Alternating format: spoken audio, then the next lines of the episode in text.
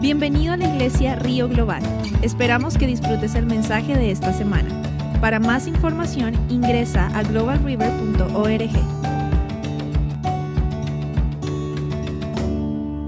Gloria a Dios, se me había olvidado no tenía el micrófono prendido.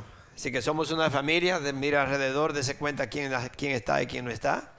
Ah, sabemos que Samuel y su todavía están en Puerto Rico, creo que regresan mañana.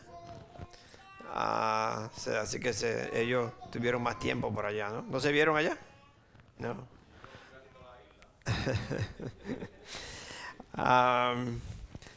Mari Castro con Juan no están, no lo veo. Así que creo que como, como hermanos en Cristo debemos siempre de darnos cuenta quién no está. Llámele, eh, dígale, te extrañé, no te vi en la iglesia hoy. ¿Sabes? Es muy bonito cuando uno se no que se preocupa, pero sí le hace saber a otra persona de que, de que te extrañé hoy, no te vi. Todo está bien, puedo orar por ti. Yo sé que la hermana Lula es muy fiel en esto y gloria a Dios por una sierva que siempre llama a los hermanos y, y también la vemos por ahí en, en fotos, anda celebrando donde quiera que la llaman, ahí va doña Lula. ¿eh? Digo, mi esposa, 81 años, 81, ¿no? 18. Una vez, y la hermana Lula siempre muy activa, así debemos de ser nosotros, mis hermanos. No es que tenemos que andar evangelizando a todo el mundo y haciendo cosas, pero sí llamando a las personas, orando, incluso en oración unida, pues me acuerdo que contó algo de que una señora lo llamó desde California y le ministró por el teléfono desde, aquí a California. Y es estar dispuesto, siempre estar eh, eh, preparado o estar dispuesto para servir al Señor, donde quiera que estamos. Ah, les exhorto que como iglesia pequeña que somos, estemos pendientes de los hermanos cuando no vienen, porque nosotros no podemos hacer todo, no podría llamar a todos, de vez en cuando yo le llamo y, le pregunto, uno de ustedes me llaman. Ah, es bonito cuando nos comunicamos, o alguien, si te manda un texto, yo sé que algunas veces no respondo, por ejemplo, el hermano Adán me ha mandado algunos textos por ahí y le respondo tres días después. Y le digo, yo, yo, yo sé por qué usted se quedó, no se preocupe. Eduardo. So, gracias, gracias, porque ¿sabe? es bonito tener una comunicación, ¿no? De comunicarnos y, y estar pendiente de cómo estamos, ¿no? Donde, donde vivimos. Ayer estuvimos hablando con una señora que no viene a la iglesia porque desde el COVID no sé qué le ha pasado, no sale. Y, pero se estaba quejando de, su familia, no de nosotros, sino de la familia de ella, que se han alejado, que en esto, que aquello. Y es triste, es triste la verdad cuando nosotros no, como, por decir así, como que parece que no nos importa, ¿no? Las otras personas, debemos siempre estar pendientes de los demás. ¿Okay? el hermano Juan, el papá de Bárbara, hace tiempo que no viene por la situación de él. Entonces, llamarle y saludarlo, saber cómo están. ¿Ok? Gloria a Dios. Vamos a, a Mateo, perdón, Romanos 6. Romanos 6 del 15 al 23. Gloria a Dios. Padre Santo, gracias Señor por esta palabra. Y yo te pido, Señor, que que el Espíritu Santo tome la rienda y que el, poder del Espíritu Santo sea sobre nosotros y que nos ayude a entender, a retener, a escuchar, Señor, y a poder vivir eh, de acuerdo a tu palabra. So, te damos las gracias, Padre Santo, por esta mañana y esta palabra que te tiene para nosotros. En el nombre de nuestro Señor Jesucristo. Amén. Amén. Gloria a Dios. Si alguien necesita una Biblia, no sé si le prestaron una ya. Si alguien necesita una Biblia, pues siempre leemos la Biblia. Ah, el otro día estaba escuchando una persona que me, encanta eh, escucharlo, ustedes ya saben, un señor que se llama Tiff. Y, él dice, yo no tengo un hombre que está predicando por más de 44 años creo, visitando muchísimos países. Y él dice, yo le exhorto a ustedes, no, estoy, no tengo nada en contra de la tecnología, pero él dice, yo le exhorto a ustedes que tengan una Biblia, que lean la Biblia. Y él levanta la Biblia y dice, lean la Biblia. Yo no estoy en contra de la tecnología. Dice, es, es, es un, arma muy poderosa si la usamos bien, pero la palabra de Dios en hojas. Dice, lo más, lo más bonito es escuchar las hojas. Escuchar las hojas cuando usted eh, busca la palabra de Dios. Amén. So vamos a leer en Romanos 6 del 15 al 23. Dice, empieza esto con una pregunta y dice, entonces ¿qué? ¿Vamos a pecar porque no estamos ya bajo la ley, sino bajo la gracia? De ninguna manera. ¿Acaso no saben ustedes que cuando se entregan a alguien para obedecerlo, son esclavos de aquel a quien obedecen? Claro que lo son, ya sea del pecado que lleva a la muerte o de la obediencia que lleva a la justicia. Pero gracias a Dios que, aunque antes eran esclavos del pecado, ya se han sometido de corazón a la enseñanza que les fue transmitida. En efecto, habiendo sido liberados del pecado, ahora son ustedes esclavos de la justicia. Hablo en términos humanos por las limitaciones de su naturaleza humana. Antes ofrecían ustedes los miembros de su cuerpo para servir a la impureza, a la impureza que lleva más y más a la maldad.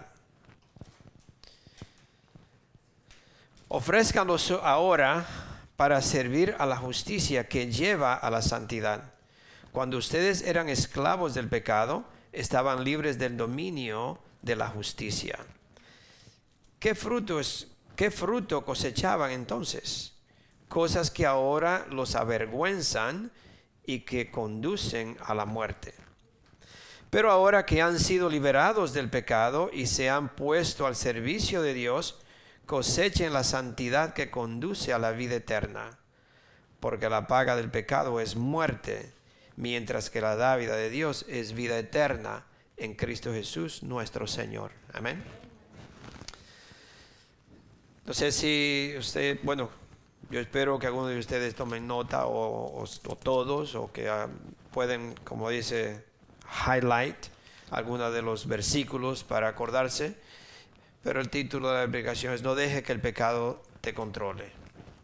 No deje que el pecado te controle. Do not let sin control your life.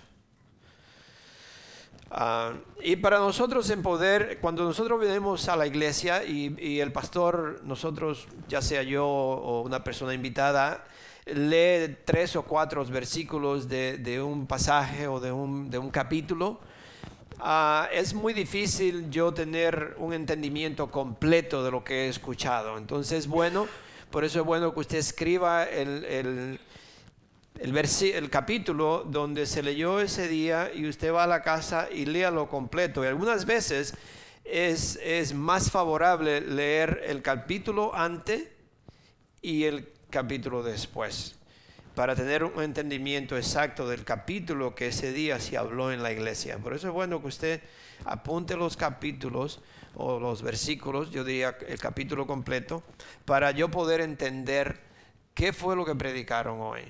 Porque muchas veces es muy difícil que usted, yo por ejemplo, yo leí todo, yo leí el 5, el 6, el 7 y, quizá yo tenga un poquito más, eh, más amplio lo que estoy hablando, pero si yo le leo solamente esta porción, usted se queda como el muchacho que iba a la escuela y no iba lunes y martes y fue el miércoles y jueves y no va el viernes no anda todo perdido. Dice, bueno, ¿y qué fue lo que hablaron? O yo no, no sabía, no, no, no hice mi, mi, mi homework, mi tarea. so, alguna vez usted tiene que leerlo todo para, que, para tener un entendimiento, ¿ok? So, pero aquí vemos que Pablo empieza con una pregunta, ¿no? Perdón, eh, sí, Pablo. Pablo em, empieza con una pregunta en el capítulo, en el versículo 15 y dice, entonces, ¿qué? Se está refiriendo a algo anterior de eso, ¿no? Entonces, ¿qué? ¿Cómo le vamos a hacer? Por ejemplo, si yo le doy una información y todo, y al final te me dice, bueno, pastor, ¿y entonces qué vamos a hacer? Bueno, mira, vamos a hacer esto y esto, ¿no? Para como resumir.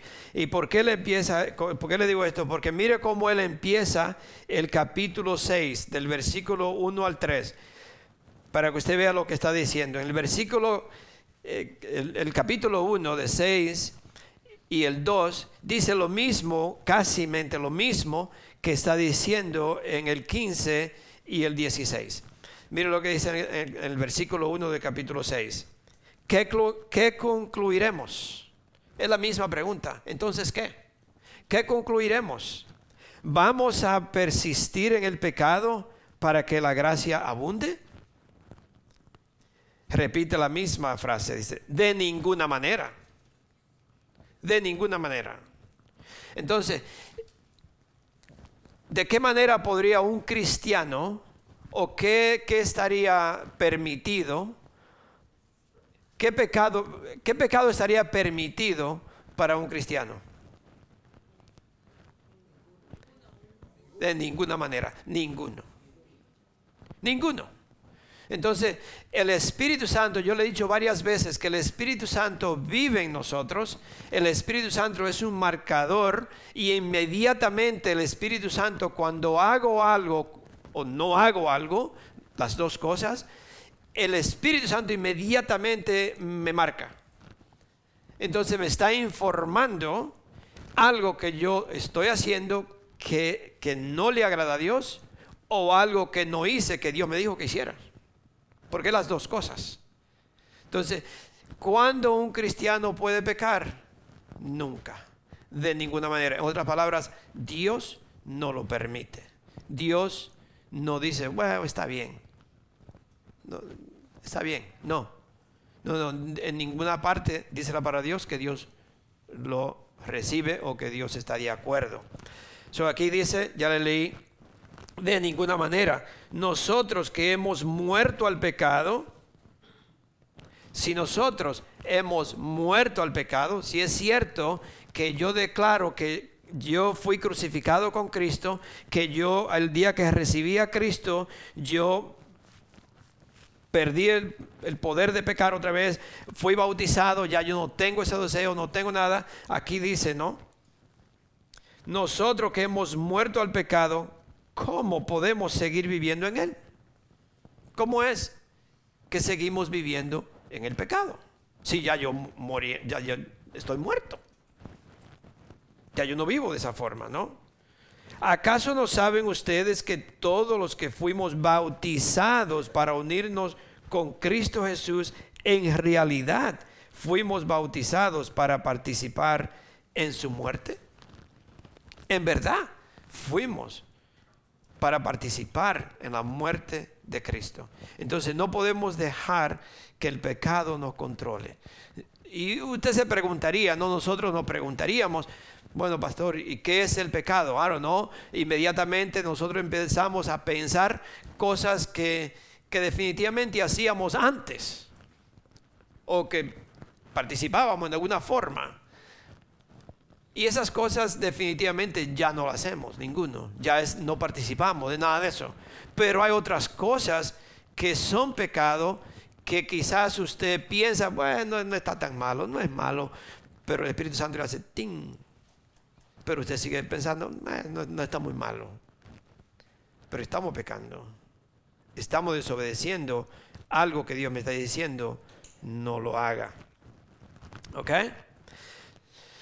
So, en este capítulo, el, título de esto es que la muerte, como, que le digo, en este capítulo de, 6 y 3, eh, la Biblia, mi Biblia lo, lo, titula aquí, muertos al pecado y vivos en Cristo. ¿okay? Y Pablo empieza a estas eh, con serias de preguntas, varias preguntas aquí nos haces, y entonces él dice, ¿qué concluiremos? ¿Cuál es la conclusión de todo esto? Vamos a persistir en el pecado, vamos a seguir pecando para que la gracia abunde. Se ha dado cuenta hoy en día que muchísimas iglesias, y yo creo que por eso cada vez más se ven menos personas en las iglesias porque la palabra de Dios se ha comprometido, la, está, la palabra de Dios se está comprometiendo, los pastores, líderes, no estoy diciendo a nadie que uno ni otro ni nadie, sino que las iglesias en general están comprometiendo la palabra de Dios para no ofender a nadie, para que las personas no se vayan, para que las personas no se sientan mal. No, miren mis hermanos, la palabra de Dios es muy clara. Si usted vive en pecado, el Señor dice, apártate del pecado, limpia tu casa, cambia esto. Es decir, que no, no, no, es, no es que un día, yo le he dado el ejemplo de dos sillas, le, he puesto muchísimos ejemplos, y lo, lo digo para nosotros, pero también para si usted conoce a alguien, ¿no? Usted no puede vivir con un pie en el mundo y un pie en las cosas de Dios. No podré trabajar tarde o temprano, usted tiene que decidir dónde se queda y si no decide se va a caer y cuando se cae, ¿no? Entonces no hay forma, no hay forma que usted pueda decir yo puedo hacer las dos cosas y, vivir bien. Como dice este predicador que yo escucho, venir a la iglesia los domingos, levantar la mano, aleluya, gloria a Dios, amén, amén, amén. Y, el, y de lunes a viernes vivo como dice, como si no conociera de Dios. Dios no lo va a permitir. Y menos todavía, yo diría nunca, pero ahora estamos viviendo los últimos tiempos y Dios demanda, demanda, Dios manda que, los hijos de Dios vivan una vida diferente. Y yo, yo, casi podría decir que si usted escucha los mensajes, últimamente eh, siempre, es igual. Nosotros tenemos que vivir una vida santa para Dios. Si fallamos, definitivamente. Usted falla, yo fallo. Pero en el momento de fallar, no lo hice a propósito, no lo hice sabiendo que, iba, que, estaba mal, que Dios me estaba diciendo, no hice. Y si en dado caso fallo en ese momento, inmediatamente yo levanto mis manos, le pido perdón a Dios, Él es justo y verdadero para perdonarme y yo puedo volver, no es salir corriendo para atrás y seguir haciendo cosas peores, pues no, porque ya las la regué y ya yo no puedo, ya Dios no me perdona. No, Dios perdona. Dios es un Dios que perdona todo aquel que se arrepiente, todo aquel que viene a Él y reconoce que es fallado. Dios lo perdona y Dios lo restaura, pero Dios espera que yo no siga haciendo las cosas que no le agradan a Él. Amén. No se me duerman, amén. No se me duerman. So, de ninguna manera, dice Pablo, el pecado, no vamos a persistir en el pecado para que la gracia abunde. Es decir, que yo no voy a hacer cosas malas para que, para que el amor de Dios, la gente vea, oh, cuánto Dios me ama. Mira, yo hice tal cosa y mira, Dios me ama y Dios no me ha castigado todavía. Dios es bueno. No, no, no, no, nunca, de ninguna manera, de ninguna manera. Y aquí vemos en el versículo 15 de este mismo capítulo de, de Génesis 6, que empieza también con varias, varias preguntas. Igual, dice entonces, ¿qué? Entonces, ¿qué? Entonces está hablando de lo mismo, está hablando de algo, se está refiriendo de algo anterior. Por eso le dije, es bueno que usted lea el, el, capítulo 5, el capítulo 6 y también el 7, porque aquí en el versículo 15 empieza igual, dice, entonces qué? Entonces qué? Entonces, ¿cuál es el argumento de este capítulo 6? Es que muchas personas piensan que pueden seguir pecando para que la gracia de Dios sea evidente. Pueden seguir viviendo una vida que no le agrada a Dios para que la gracia de Dios sea evidente. En otras palabras, para que el amor de Dios se muestre, para que tú veas que Dios es un Dios de amor, Dios es un Dios que perdona, Dios siempre, siempre extiende la gracia. No, es una mentira de Satanás. Dios es un Dios de amor, definitivamente. Dios es un Dios que extiende la gracia, pero se llega el día que Dios le dice, para, párale.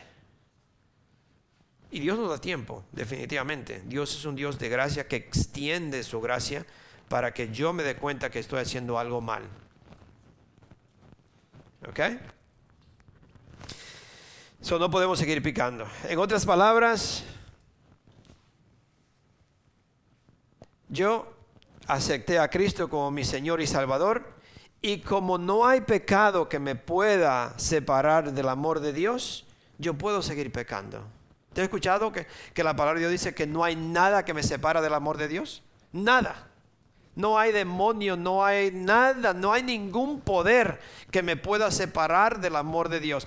Pero muchas personas usan esa, eso para comprometer o hacer cosas que saben que no le agrada a Dios. Pero como leen esto y lo tuercen para decir, no, porque Dios dice que nada me separa del amor de Dios.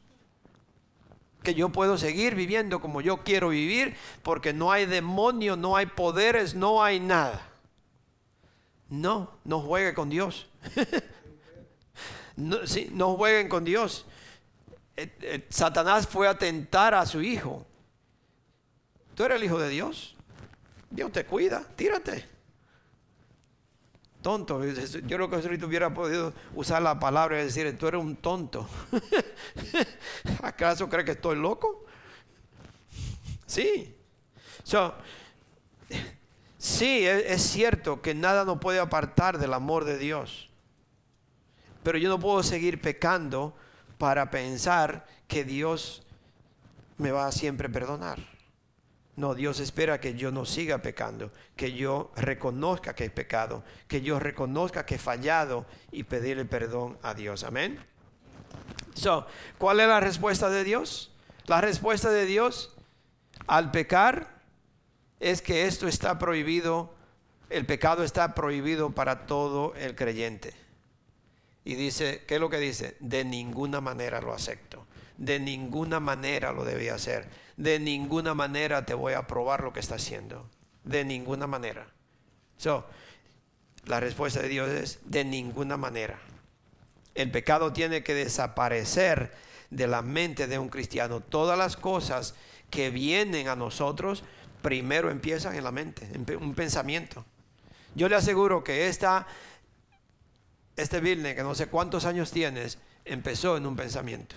Alguien lo pensó primero. Alguien puso a pensar cómo hacerlo. Lo que sea.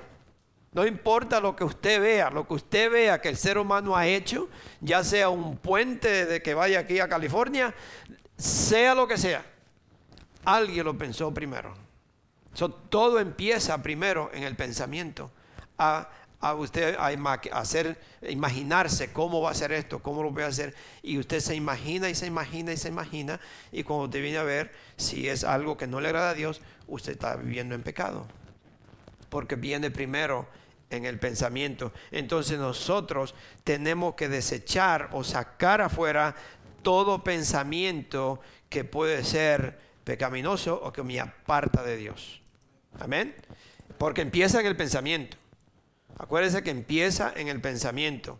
Y entonces ahí es cuando yo tengo que pararlo. Ahí es cuando yo tengo que quitarlo, limpiarlo y decir, no, tú no cabes en mi mente, tú no cabes en mi casa, tú no puedes vivir en, en, mí porque en mi mente vive Cristo, en mi corazón vive Cristo. Yo soy un hijo, yo soy una hija de Dios. Yo no puedo pensar así, yo no puedo hacer eso. Amén. So, el pecado jamás debe ser permitido en un creyente. Jamás. Y muchas veces nosotros nos equivocamos y pensamos que yo no le puedo decir algo a alguien o decirle eh, en la Biblia, mira, esto está mal. Yo sé que algunas veces podemos usar la palabra de Dios como para condenación, condenar algo, pegarle. Y si usted tiene una Biblia de esa grandota, quizá, quizás trabaja más fácil si usted le pega un bibliazo que, que leerle un versículo, ¿no? Puede ser, porque una Biblia tan grande así usted le le da un cabezazo a alguien y capaz de que lo aturde. sí, pero no, algunas veces nosotros podríamos usar la palabra de Dios con, con, una forma no es buena, pero si usted vive en pecado, si usted está viviendo una vida que no le agrada a Dios y usted dice que es cristiano, usted sabe que está mal. Sí lo sabe, porque si tiene el Espíritu Santo, sabe que está mal. Ahora, si no siente nada, si usted no siente convicción, yo lo he dicho eso muchísimas veces, usted puede venir a la iglesia todos los domingos que usted quiera venir. Usted puede leer la Biblia todo el tiempo que usted la quiera leer. Y hasta puede orar. Pero si no siente convicción, no tiene el Espíritu Santo. No lo tiene. Y si, y si usted dice que tiene el Espíritu Santo y vive así, está engañado. Está engañado, mis hermanos. Yo, como yo le digo siempre, lo mismo de siempre. Yo no le puedo, como son mi familia, como son mis hermanos en Cristo, yo tengo que decirle la verdad con la palabra de Dios para que, por, para que no, para que no le vaya mal, pero a la misma vez para protegiéndolo. Cuando una madre tiene un hijo y un hijo anda mal, ¿no le dice? ¿Y por qué usted cree que le dice? El hijo, el hijo pensará, no, mami, lo que pasa es que tú quieres controlar. No, no es eso. Es que estuvo mal. Y si yo, yo soy tu mamá o tu papá, y si no te lo digo, quien soy mal soy yo. Yo tengo que decírtelo. Yo tengo que mostrarte que esto está mal. So, nosotros tenemos que despertar, como acaba de decir mi esposa, tenemos que despertar y definitivamente sacar de nuestra mente todo lo pecado, porque el pecado jamás debe de ser permitido en un creyente. Es un mal testimonio para Dios, un mal testimonio para la iglesia, es un mal testimonio para, para la comunidad cristiana cuando un cristiano vive en pecado y anda diciendo soy cristiano. Es un testimonio muy mal, muy malo para Dios. Estamos, si, declaramos que somos hijos de Dios y yo vivo de esa forma, la gente va a decir, un Dios así yo no lo quiero. ¿Han escuchado mucha gente que dice, no, yo no quiero ser un cristiano porque ustedes son todos hipócritas? Por uno quizás, o por dos, no sé cuánto. Sí, y por eso es que tenemos que tener mucho cuidado. Vamos a Colosenses 3.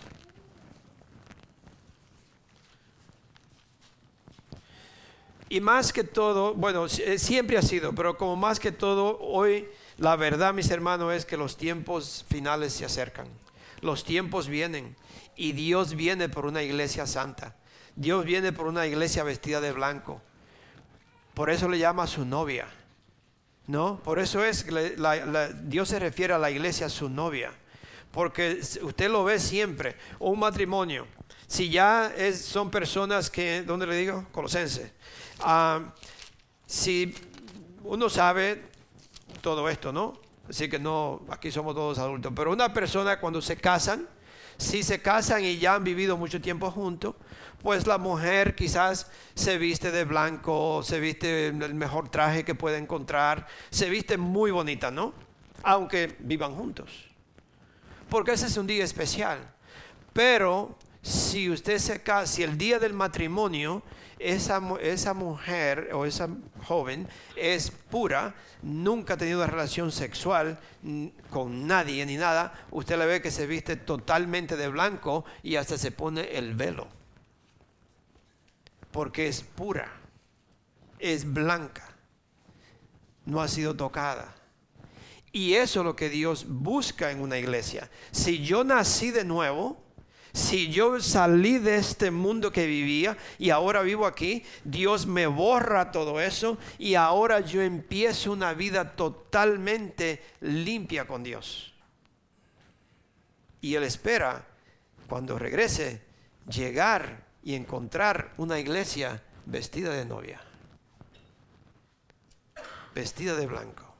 Y no le estoy hablando de, ropa física, sino que en verdad yo vivo una vida que le agrada a Dios. Amén. se nos hace fácil para nosotros decir, bueno, pastor, pero que ya yo no vivo en pecado. Yo no hago esas cosas, yo no vivo así. Vamos a ver aquí algunas cosas en Colosenses que algunas veces se nos olvida que que es pecado, que es contra lo que Dios dice. Vamos a empezar en el, versículo 1, del 1 al 4.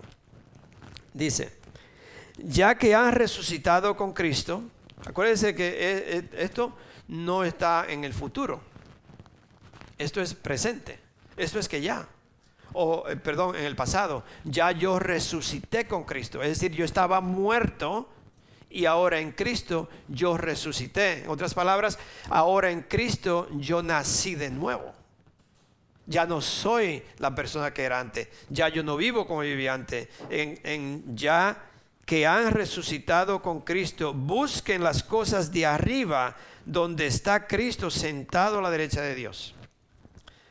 Concentren su atención en las cosas de arriba, no en las de la tierra. Hermano, es tiempo de nosotros invertir en lo eterno Satanás nos ha engañado. Yo le digo, y yo creo que le he repetido muchísimas veces, Satanás le ha robado las bendiciones a los hijos de Dios porque nosotros estamos más preocupados, más enfocados en invertir en lo que es temporario. Mientras que Dios nos dice, inviertan en el reino de Dios, invierta en, inviertan en lo que es eterno, porque lo que es eterno, nada, no hay demonio que se lo pueda robar, no hay polilla que se lo pueda destruir, no hay nada, porque está guardado en el cielo. Invierta en lo que es eterno. No sé si es que uno se está poniendo viejito y cuando se va poniendo viejito se va, se va como deshaciendo más de las cosas materiales como que le agradan menos. o sea, uno, ah, regálalo, tíralo, lo que sea, ¿no? Usted se va deshaciendo, porque se va dando cuenta de que eso no tiene ninguna importancia, de que eso en verdad no tiene ningún valor. Lo, el valor más grande que puede haber es cuando usted invierte en la vida de alguien. Esa es una inversión muy grande. Por ejemplo, Nicolás y, Diana, aquellos que no lo conocen, que anunció los niños, ellos, eh, Diana tiene un, ministerio en Colombia, muy bonito de niños. Los pastores que vinieron aquí, a, Fernando y, Sandra, también tienen un ministerio muy bonito en Colombia, especialmente en un lugar muy pobre. ¿Sabe?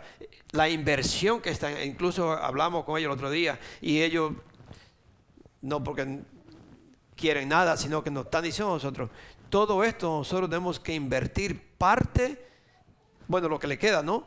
De sus ganancias porque ella trabaja, de lo que, yo, de lo que ellos puedan obtener para poder hacer muchas, muchas cosas. es un sacrificio. Ellos sacrifican tiempo, sacrifican manejando, no sé, un tiempo largo, carreteras peligrosas, y para ir a ministrar a personas. So, hay que invertir, uno se da cuenta cuando están las cosas de Dios, que es mejor invertir en lo eterno que en lo que es temporario. Todo esto es temporario, mi hermano. Yo soy temporario, no sé usted. Yo voy a durar 120. Eso está, eh, eh, está bien. Pero como quiera, es temporario. sí, es temporario. So, tenemos que invertir en lo eterno. Aquí dice, Concéntrense en las cosas de arriba, no las de la tierra, pues ustedes han muerto y su vida está escondida con Cristo en Dios. Cuando Cristo, que es la vida de ustedes, se manifieste, entonces también ustedes serán manifestados con Él en gloria. Amén. Vamos al, al versículo 8, del 8 al 10. Del 8 al 10 dice, dice, ok, dice. Ahí en, ese, pedacito que, brincamos, que no le escribo, ahí, están, ahí estás todo lo que nosotros hacíamos antes. Todo como éramos antes. Es decir, que ya estas cosas no hay que ni mencionarla. ¿No? O, habría que mencionarla. Uno dice sí, uno dice no. Ok, mire, mire lo que éramos antes. Cuando Cristo, perdón, por tanto, hagan morir todo lo que es propio de la naturaleza terrenal, inmoralidad sexual, impurezas, bajas pasiones, malos deseos y avaricia, la cual es idolatría. Por estas cosas viene el castigo de Dios. Mire el versículo 7. Ustedes las practicaron en otro tiempo cuando vivían ellas. Es decir, que todas estas cosas fueron natural de nosotros sin Cristo. Lo hacíamos una forma u otra, usted lo hacía, yo también, así que no se crea que era un santo porque usted no lo era, ni yo tampoco. ¿No? Sí, ahí está. Nosotros hacíamos estas cosas, pero mire a lo que dice ahora. Pero ahora hay otra cosa que todavía quizá nosotros no, lo hemos podido dejar. Y el Espíritu Santo nos dice, no lo haga. Pero ahora abandonen también todo esto. Enojo. ¿Se enoja?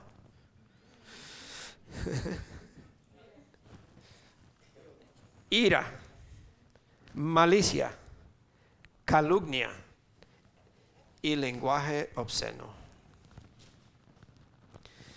Dejen de mentirse unos a otros ahora que se han quitado el ropaje de la vieja naturaleza con sus vicios.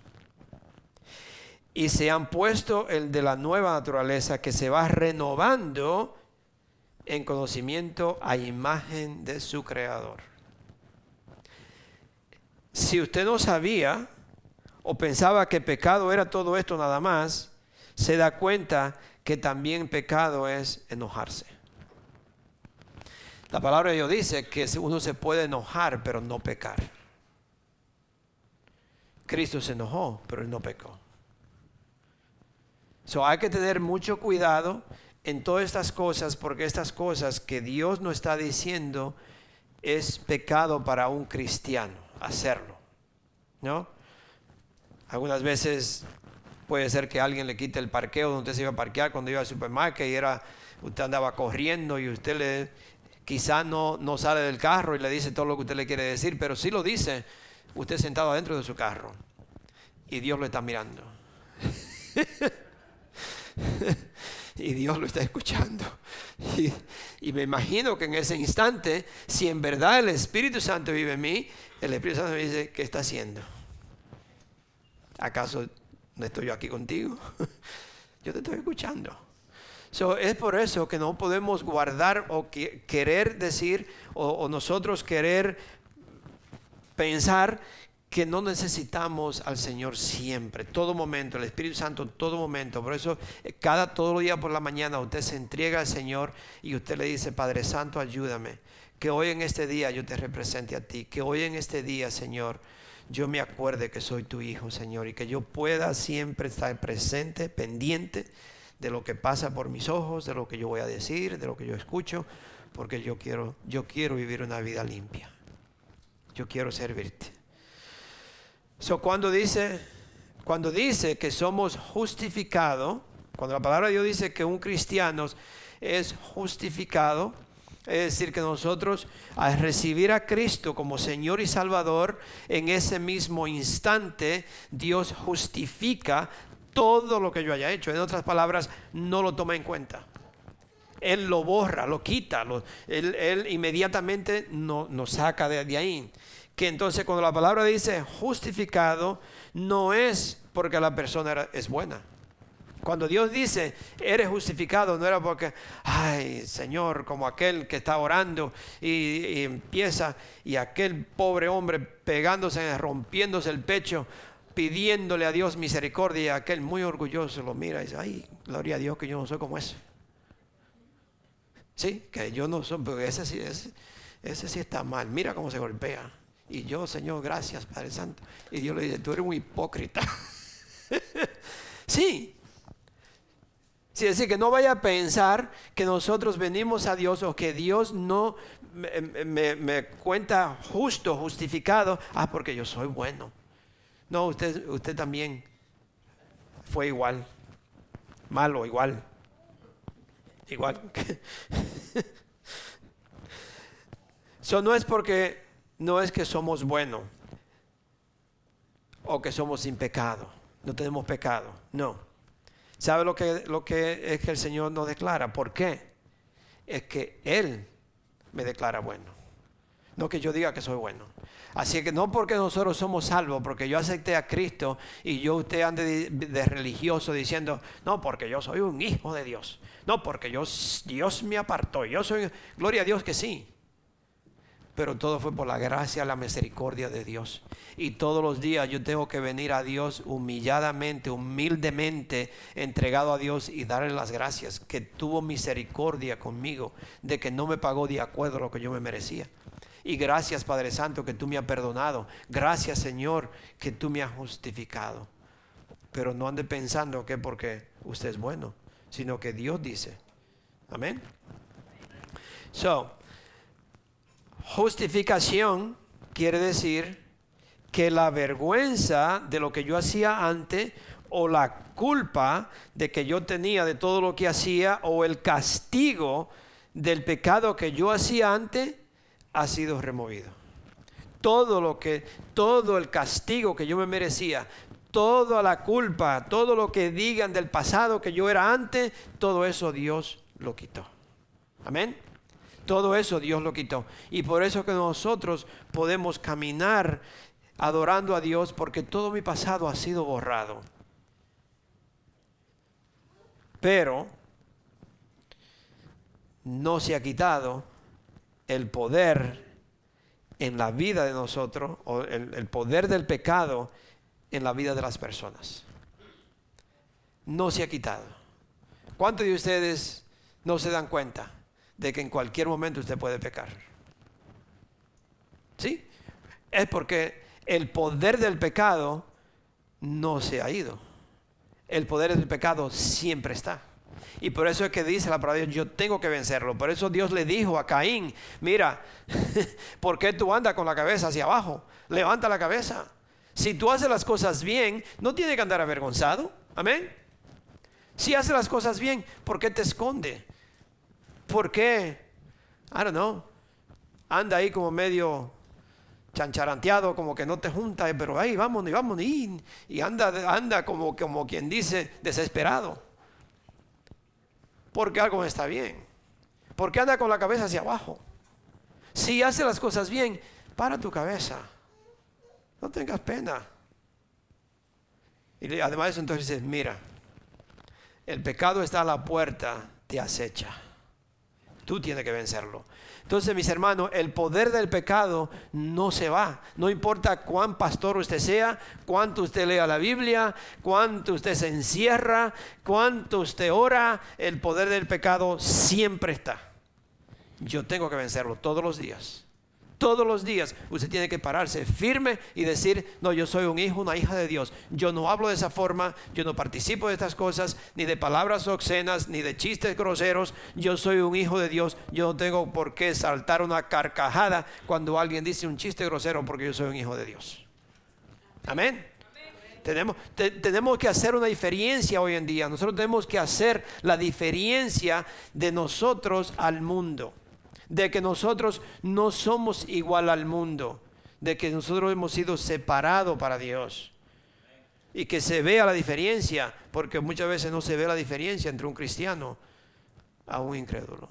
Desafortunadamente, y es doloroso eso, muy doloroso. So, Dios nos declara, nos declara justo y perdona todos nuestros pecados. Entonces, mis hermanos,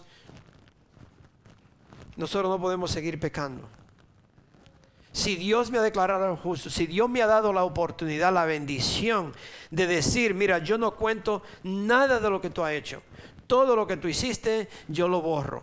Todo yo te lo perdono. Entonces yo no puedo darme el lujo de seguir pecando, de seguir haciendo las cosas mal, porque eso no le agrada a Dios. Vamos rapidito a Hebreo 10.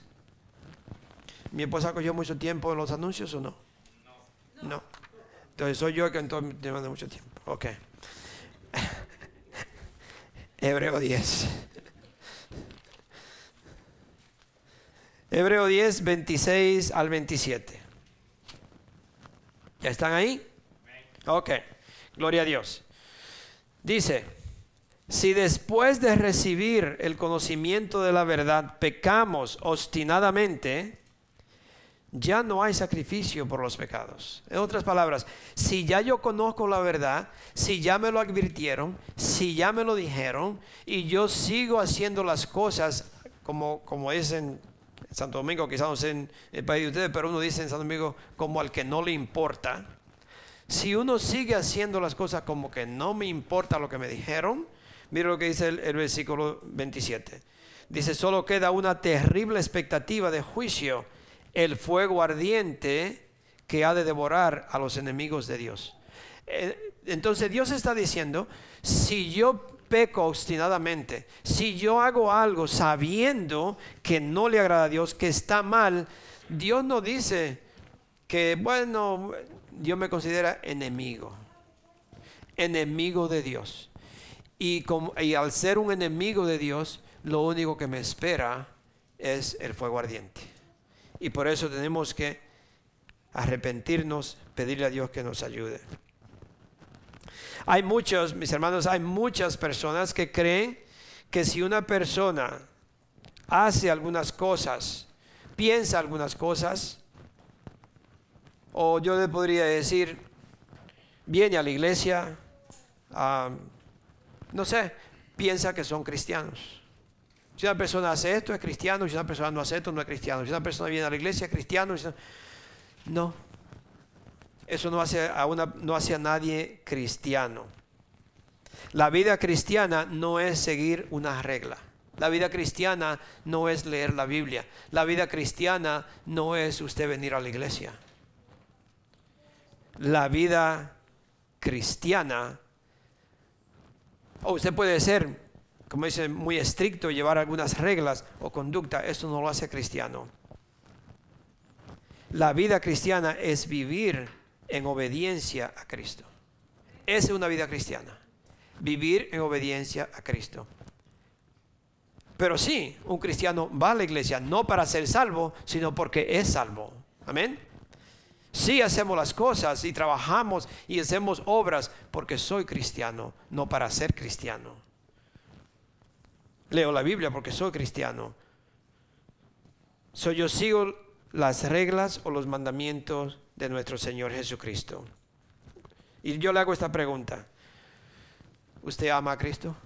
¿Nosotros amamos a Cristo? Vamos rapidito y, quería terminar con dos, dos, esto que le voy a leer aquí y, y, y Juan también, pero Juan 14. Vamos a Juan 14 porque se nos fue la hora. Juan 14.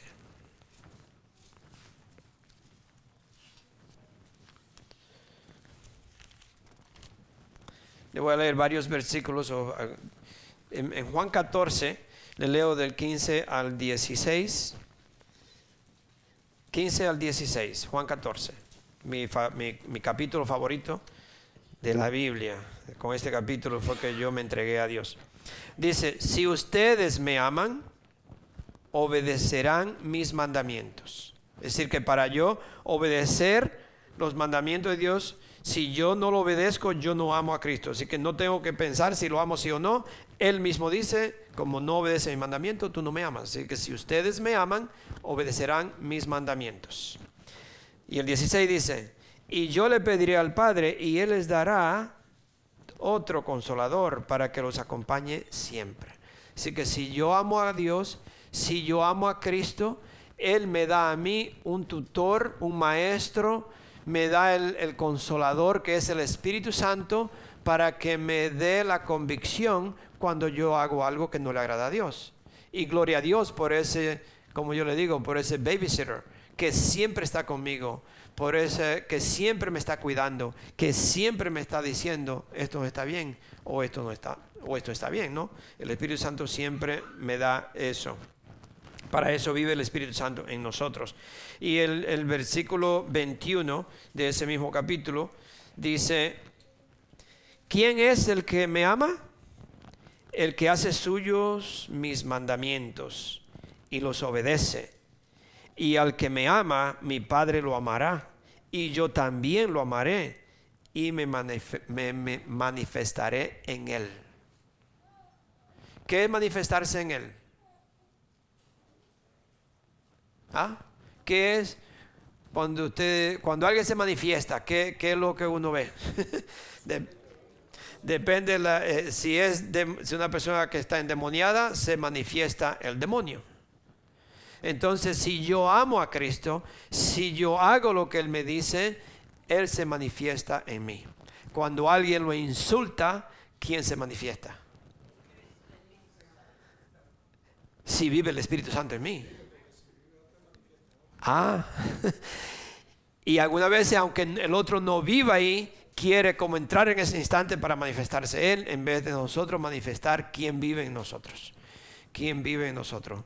Entonces Él se, va a manifestar, nuestras acciones manifiesta quién vive en mí. Mi vocabulario habla de quién vive en mí. Mi forma de hacer todo lo que yo hago. Y por eso es que la palabra dice, por el fruto tú los conoces. Porque no es solamente hablar bien, no es solamente usted eh, eh, memorizarse algunos versículos bíblicos, porque si usted hace esto, pero vive diferente, vive contrariamente a lo que dice la palabra de Dios, o dice cosas, se sabe que no es. Se sabe que no es.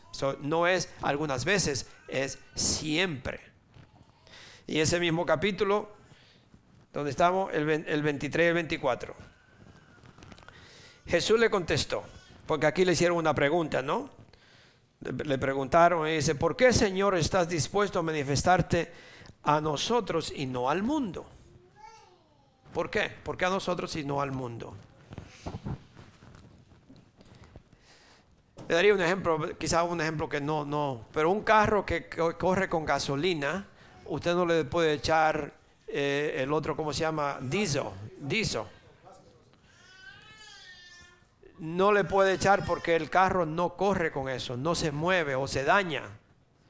Entonces, Dios no puede vivir, o el Espíritu Santo no puede vivir en un container, que, un contenedor que no trabaja con ese combustible. no puede. Entonces, si nosotros tenemos el Espíritu Santo, si somos hijos de Dios, tampoco el enemigo puede vivir en nosotros porque no va a trabajar. Alguien una vez dijo que un cristiano no puede pecar porque cuando peca lo hace mal. Vive remordido todo el tiempo, entonces no puede. Y es eso, entonces que eso no trabaja en nosotros. El, el Espíritu de Dios no puede trabajar en una persona que no ha aceptado a Cristo. Entonces Jesucristo le dice, Jesucristo le contestó a esta persona que fue a Judas. Dice, el que me ama obedecerá mi palabra. Y mi Padre lo amará y haremos nuestra vivienda en él. El que no me ama no obedece mis palabras. Pero estas palabras que ustedes oyen no son mías, sino del Padre que me envió. Todo esto lo digo para que por ahora porque estoy con ustedes. Pero el consolador, el Espíritu Santo, a quien el Padre enviará en mi nombre, les enseñará todas las cosas y, les hará recordar todo lo que les he dicho. La paz les doy, les dejo, mi paz les doy. Yo no se la doy a ustedes como la da el mundo, como la da el mundo. No se angustien ni se acobarden. Le leí más de lo que le iba a leer. Entonces, la obediencia en Cristo es el fruto o la experiencia de la santificación. La obediencia a Cristo es el fruto de en verdad si yo soy santificado, sí o no. O justificado, santificación. En Juan 3, 20 y 21, se lo quería leer porque dice esto. Si nosotros somos hijos de Dios, acuérdese de esto. Si nosotros declaramos ser cristianos, si declaramos que somos hijos de Dios, siempre caminamos en la verdad, siempre caminamos en la luz. No puede haber nada oculto, no puede haber nada, como dice siempre alguien dice, no haga nada bueno que parece malo, ni malo que parece bueno. Siempre nosotros caminamos en la luz. Lo bueno es bueno y lo malo es malo. Es decir, que si yo hago algo, usted sabe inmediatamente que está mal o está bien. No tengo yo por qué andarle poniendo una salsita picantita y un poquito de sal para que parezca bueno y parece bueno. Si está mal, está mal. Y si está bien, está bien y la palabra de Dios nos trae esa convicción para que yo sepa si soy un hijo de Dios, yo tengo que cambiar esto. ¿Ok? El versículo 20 al 21 dice, pues todo el que hace lo malo aborrece la luz y no se acerca a ella por temor a que sus obras queden al descubierto. ¿Lo entienden? Pues todo el que hace lo malo aborrece la luz y no se acerca a ella por temor a que sus obras queden al descubierto. Y el 21 dice, en cambio, el que practica la verdad se acerca a la luz para que se vea claramente que ha hecho sus obras en obediencia a Dios. Por eso un cristiano no se puede andar escondiendo o diciendo soy cristiano, porque por eso que usted ve que muchas personas no vienen a la iglesia no leen la Biblia, porque saben que al leerla o a venir a la iglesia, Dios le va a hablar, Dios le va a poner el dedo. Muchísimas veces, a mí, me han dicho, muchísimas personas me han dicho, pastor, lo que usted dijo me estaba tirando piedra porque fue a mí, o alguien le fue de chismoso de decirle cómo yo vivía, o lo que yo estaba haciendo. No, yo no. Dios le está hablando. Dios le está poniendo el dedo a lo que usted está haciendo y Dios le está diciendo, cambia tu vida, cambia tu vida. ¿Ok? Vamos a terminar con Juan 8, 34 36. Mire, lo más, lo más importante o lo más hermoso es que Dios quiere liberarnos a nosotros. Dios quiere que nosotros cambiemos. Dios quiere perdonarme. Dios quiere, Dios me da la oportunidad. Y si aquí hay alguien que todavía no anda bien, no, Dios no te está condenando. Dios te está diciendo, yo sé que tú estás aquí, te estoy brindando la oportunidad para que tú vengas a mí. Para, yo quiero perdonarte, yo quiero, yo quiero cambiar tu vida, yo quiero bendecir tu vida. Eso es lo que Dios está haciendo. No es condenando a nadie. So, en Juan 8, 34, 36 dice, al ver esto, lo sucedido, los que cuidaban los cerdos, ahí estoy, oh, perdón, no, estoy en otro lado, estoy en otro libro, no estaba mirando, estaba en Lucas. Vamos a Juan, perdón, Juan 8, 34, 36. Sí. Dice, ciertamente les aseguro que todo el que peca es esclavo del pecado, respondió Jesús. Ahora bien, el esclavo no se queda para siempre en la familia, pero el hijo sí se queda eh, en ella para siempre. Así que si el hijo los libera, serán ustedes verdaderamente libres. ¿Ok? Serán ustedes verdaderamente libres. Si el Hijo de Dios nos ha hecho libre, verdaderamente somos libres. Solo que Dios, lo, lo, bueno del Señor es que Dios quiere salvar tu vida. Dios quiere bendecirte. Dios te ama, mi hermano. Hoy es el día que Él quiere que tú arregle tu vida. Hoy es el día que Dios está diciendo, arregla tu vida. Él me quiere ayudar. Dios nos quiere ayudar, mis hermanos. Dios no está condenando al ser humano. Dios solamente le está diciendo, tú anda mal, tu vida no está de acuerdo con, mis propósitos, tu vida no está de acuerdo con mi palabra. Cambia tu vida porque yo te quiero bendecir. Yo te quiero perdonar, pero tiene que venir a mí. Amén. Vamos a ponernos de pie. Si aquí hay alguien que no ha aceptado a Cristo o que no entiende o que no, en verdad no ha podido conocer a Dios como su Señor y Salvador, no se vaya, no tengas pena. Jesucristo no se avergonzó de nosotros aún siendo pecadores. Él, él, él nos perdonó públicamente. Él públicamente declaró que daba su vida por nosotros, por los pecadores. Eso no se avergüencen. Y si quiere hablar con nosotros al final, venga, pase al frente, vamos a orar por ti y pedirle a Dios que nos ayude a vivir una vida que le agrada a Él. So, Padre Santo, gracias Señor por este día. Gracias Padre Santo por tu palabra. Ayúdanos Señor a no, a no permanecer o a no practicar Señor o a no dejar que el, el pecado Señor nos lleve Señor a vivir una vida de acuerdo a una vida pecaminosa. Nosotros queremos vivir, Señor, una vida santa, una vida entregada, una vida que en verdad, Señor, te agrada a ti, Señor. Son limpianos, Dios mío. Danos, Señor, siempre conocimiento, Señor, de lo que no te agrada a ti, Padre Santo, para no hacerlo y vivir esa vida, Señor, que te agrada. Nos entregamos a ti, Padre. Llévanos con bien. Cuida de tus hijos, Señor. Padre Santo, y que si aquí todavía hay alguien que no te conoce, que hoy sea el día, Padre, que hoy sea el día que esta persona diga, yo me entrego a Cristo, yo quiero entregarle mi vida a mi Señor. So, gracias, Padre Santo, en el nombre de nuestro Señor Jesucristo. Amén. Amén. Vamos a escuchar esta alabanza.